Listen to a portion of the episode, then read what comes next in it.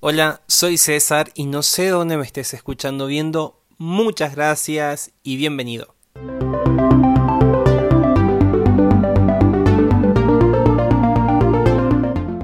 No sé si alguna vez te pasó de que te sientas solo o sola en esta vida.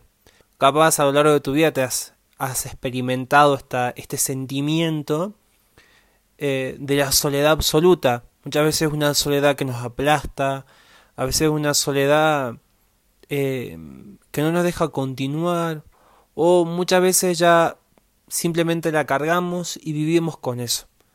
Hoy quiero que hablemos sobre esto. Quiero, quiero que hablemos sobre por qué te sentís solo o sola. Porque la inmensa mayoría de las personas atraviesan este tipo de sentimientos. Siempre lo digo y es bueno recordarlo en un podcast nuevo. Yo no hablo desde aquí como un profesional, como un psicólogo, un terapeuta o un psiquiatra, simplemente hablo desde mi experiencia, desde lo que aprendí, eh, también hablo desde la filosofía, que es el campo en el que estoy estudiando hace un par de años, entonces hablo desde ahí. Si no quiero que se malinterpreten muchas veces los mensajes o no, eh, simplemente quiero contar mi experiencia y posiblemente o no te esté pasando a vos y contarte un poco lo que yo descubrí en este proceso. Porque también como vos, que me estás escuchando, también me he sentido muy solo. Muchas veces me gusta como dividir. Si yo no creo que las cosas sean totalmente buenas o totalmente malas. Siempre creo que hay un, un matiz. ¿sí? Hay, hay matices de cosas.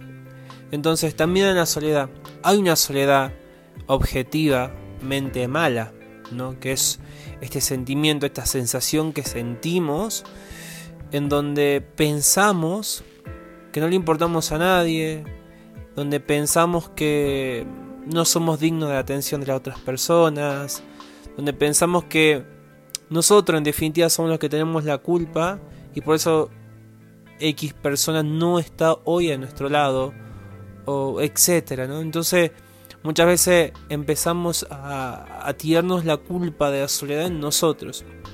Esta soledad que yo hoy la llamaré esta soledad mala, no tiene muchos, muchos eh, matices, como dije al principio. Podemos encontrarnos frente a una soledad física, es decir, cuando vos físicamente no estás con nadie.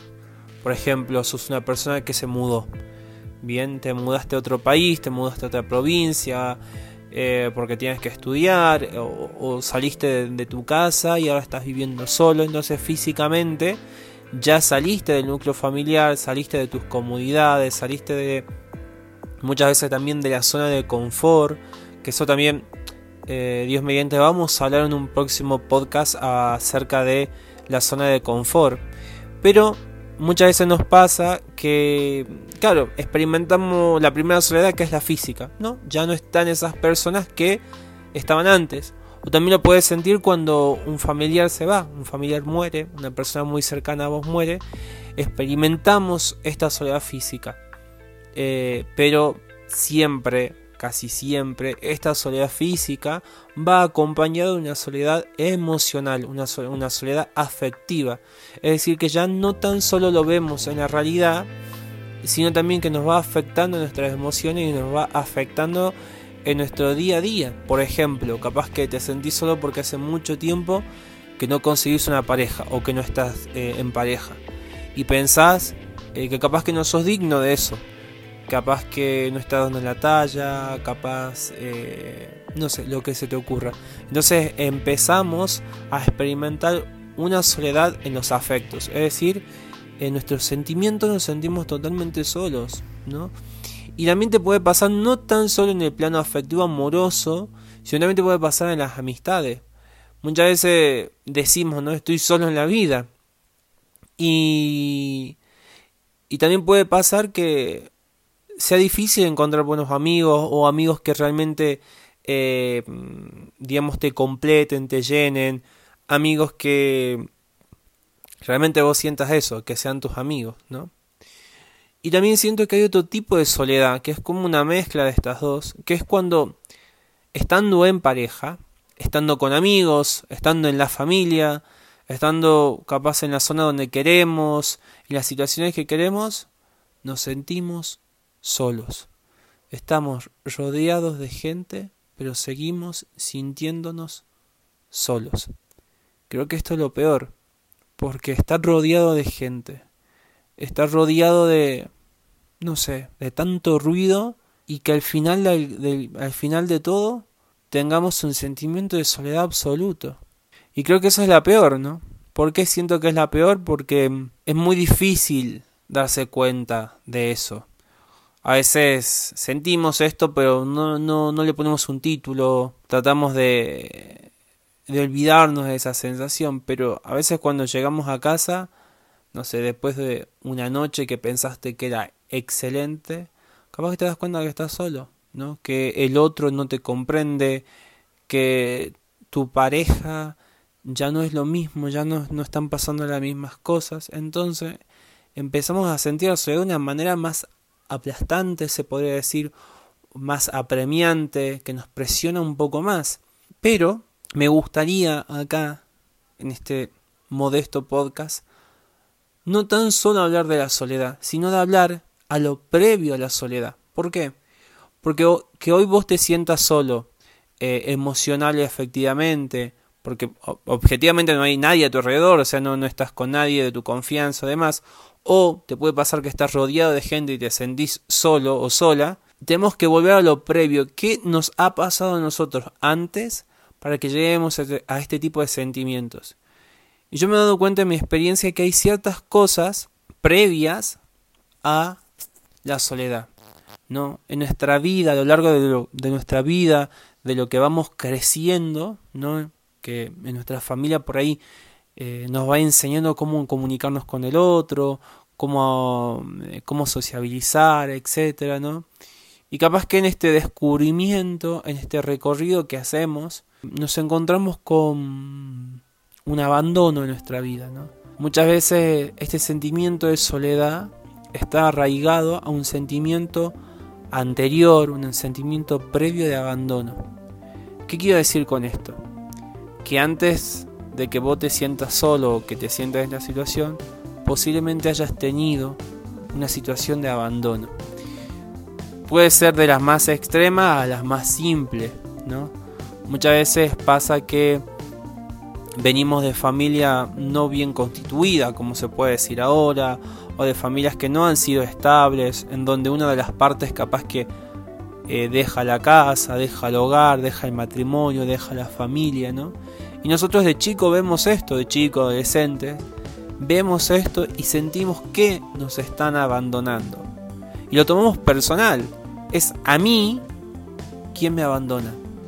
¿Qué tengo yo? ¿Qué me pasa a mí que las personas que amo me van dejando? Entonces este sentimiento de abandono no resuelto por ahí en nuestra niñez, en nuestra adolescencia, en cualquier etapa de la vida, lleva a, a posteriori en el futuro a sentirnos solo, más allá de que tengamos gente a nuestro alrededor. Eh, como te decía, puede ser el abandono más extremo, como por ejemplo esto que he planteado, o pueden ser los más simples, ¿no? Un amigo que se va, eh, no sé, algún, algún hecho donde te has sentido defraudado también por una persona que, eh, que has querido mucho en tu vida. Entonces, ahí tenemos otro matiz. El abandono y hemos sido defraudados. Muchas veces nos sentimos así, sentimos que las personas que realmente nos quieren no tan solo nos abandonan, sino también que nos defraudan ese concepto de persona que teníamos. Y esto nos pega más cuando las personas que eh, ejecutan el abandono, por así decirlo, son personas muy cercanas a nosotros. También eh, puede pasar que en nuestra niñez empezamos a tener eh, experiencias cercanas a la muerte de nuestra familia, ¿no? Desde muy pequeños vemos cómo nuestros familiares se van muriendo y a veces puede pasar que sea como una cadena, ¿no? O sea, una cosa tras otra, una muerte tras otra entonces también eso puede empezar a decir, bueno, pucha, ¿por qué está pasando esto? ¿Por qué la... Imagínate para, para un nene, para, para un niño, un adolescente vivir esto, es, es muy difícil buscarle eh, palabras lo que está sucediendo y muchas veces podemos interpretar capaz estos sucesos un poco muy desafortunados como si fuese nuestra culpa, como si algo o alguien nos estuviese castigando porque no nos merecemos ciertas cosas. Y esto de verdad que es una mentira. Nosotros necesitamos, hoy más que nunca, resolver estos conflictos. Y te lo digo desde la experiencia personal, porque yo lo he sufrido. Yo he sufrido abandonos, he sufrido eh, gente que me ha defraudado muchísimo en mis, primera, en mis primeros amistades, en esas amistades que son casi todo lo que uno tiene aparte de la familia, me he sentido totalmente defraudado. Y, y veo que todos estos sentimientos han llevado a, me han llevado a mí a sentirme en un punto de mi vida solo, con muchísima gente alrededor, eh, yendo a la universidad, con amigos, con redes sociales, con WhatsApp, con el último celular, lo que quieras, pero en el fondo con un sentimiento de soledad terrible. Entonces, yo he experimentado en este tiempo que lo mejor no es empezar a curar esas heridas, empezar a liberarnos de ciertas culpas que no son nuestras. Hay culpas que sí tenemos que aceptar. ¿sí? Cuando sos culpable de algo, y bueno, hay que decir, bueno, me equivoqué, la jodí, ya está, eh, pero no siempre nuestra culpa. Que tu mamá, que tu papá te hayan dejado, no es tu culpa. Vos no sos el culpable de eso. Que tu mejor amigo eh, no haya valorado la amistad y no es culpa tuya que tu ex eh, no te haya valorado, no haya visto lo bueno que hay en vos o hubiese o ha preferido otra cosa, no es tu culpa. Digo, vuelvo a repetir, hay cosas que sí son nuestra culpa y que hay que aceptar. Y hay otras cosas que realmente no las son. Y venimos cargando con culpas de hace años. Y eso nos viene agobiando. Entonces sucede que cuando más o menos vamos saliendo de estas situaciones que te digo, empezamos a juntarnos con gente que sí nos hace bien, con amigos, con compañeros del trabajo, de la facu, y podemos salir a un bar, a bailar, lo que sea, pero cuando volvés y te seguís sintiendo solo, es porque estos conflictos que hablábamos no han sido resueltos. La gran pregunta y respuesta sería, ¿cómo los resolvemos? ¿Cómo resolvemos estos conflictos de la infancia, de la adolescencia o de la edad que quieras? No hay mejor manera resolver estos conflictos que hablarlos y empezar a analizarlos. Empezar a ver que muchas veces, como te decía hace ratito, no es nuestra culpa. Que las personas se alejen por X razones o inclusive se mueran. Nosotros no somos la causa, muchas veces no somos la causa de todo esto. La mayoría de los casos no la somos. más cuando somos niños. Cuando estás creciendo, digo, cuando sos adolescente. Y también otra manera, no es si vos sentís hoy que estos sentimientos te están desbordando, reconocelos. Es bueno que los reconozcas. Es un paso súper positivo. Y no hay nada mejor que por ahí irse al, psicólogo, ir a un terapeuta, hay una persona profesional que te pueda hablar sobre el tema, se te, puede instruir, te puede ayudar y sobre todo puede ayudar a sanarte. Porque hasta que, eso no sane, este sentimiento, esta soledad, te va a seguir acompañando. Es decir, nunca vas a estar solo, siempre vas a tener este sentimiento detrás tuyo. Entonces, hay que desmitificar el ir al psicólogo. No, no vamos, bueno, yo estoy yendo al psicólogo hace un año, pero no lo que vamos al psicólogo, estamos locos. No, no vas a estar loco si vas a un psicólogo y si después por ahí necesitas una medicación e ir al psiquiatra, tampoco. O sea, necesitamos muchas veces una ayuda profesional que haga esto, nos ayude a superar ciertas cosas. Eh, es verdad que un amigo o demás nos puede ayudar, pero si vos te sentís solo, sentís que nadie te entiende y demás, posiblemente la mejor opción sea una de estas vías, no de la salud, que están buenísimas. Te digo como experiencia personal, yo creo que una, una de las decisiones más maduras que tomé en mi vida fue empezar terapia. Eh, me ayudó muchísimo. La verdad que el psicólogo que me está atendiendo siento que le va dando la tecla. Y yo también sentí este sentimiento de soledad. Y veo que a medida que lo fui hablando, a medida que lo fui tratando en terapia, este sentimiento fue desapareciendo. Y no sabes qué lindo se siente cuando salís de, de esa jaula en donde estamos presos por la soledad y te das cuenta que hay personas alrededor tuyo, que a tu papá, que a tu mamá, que a tu primo, que a tu abuelo, a esas personas sí les importabas. Vos tenías un valor para esas personas, que tus amigos están ahí para vos. Entonces la verdad que es increíble cuando te das cuenta que hay gente alrededor tuya y que nunca estuviste solo, nunca. Que ese sentimiento era simplemente por todas las cosas que nos han pasado en la niñez.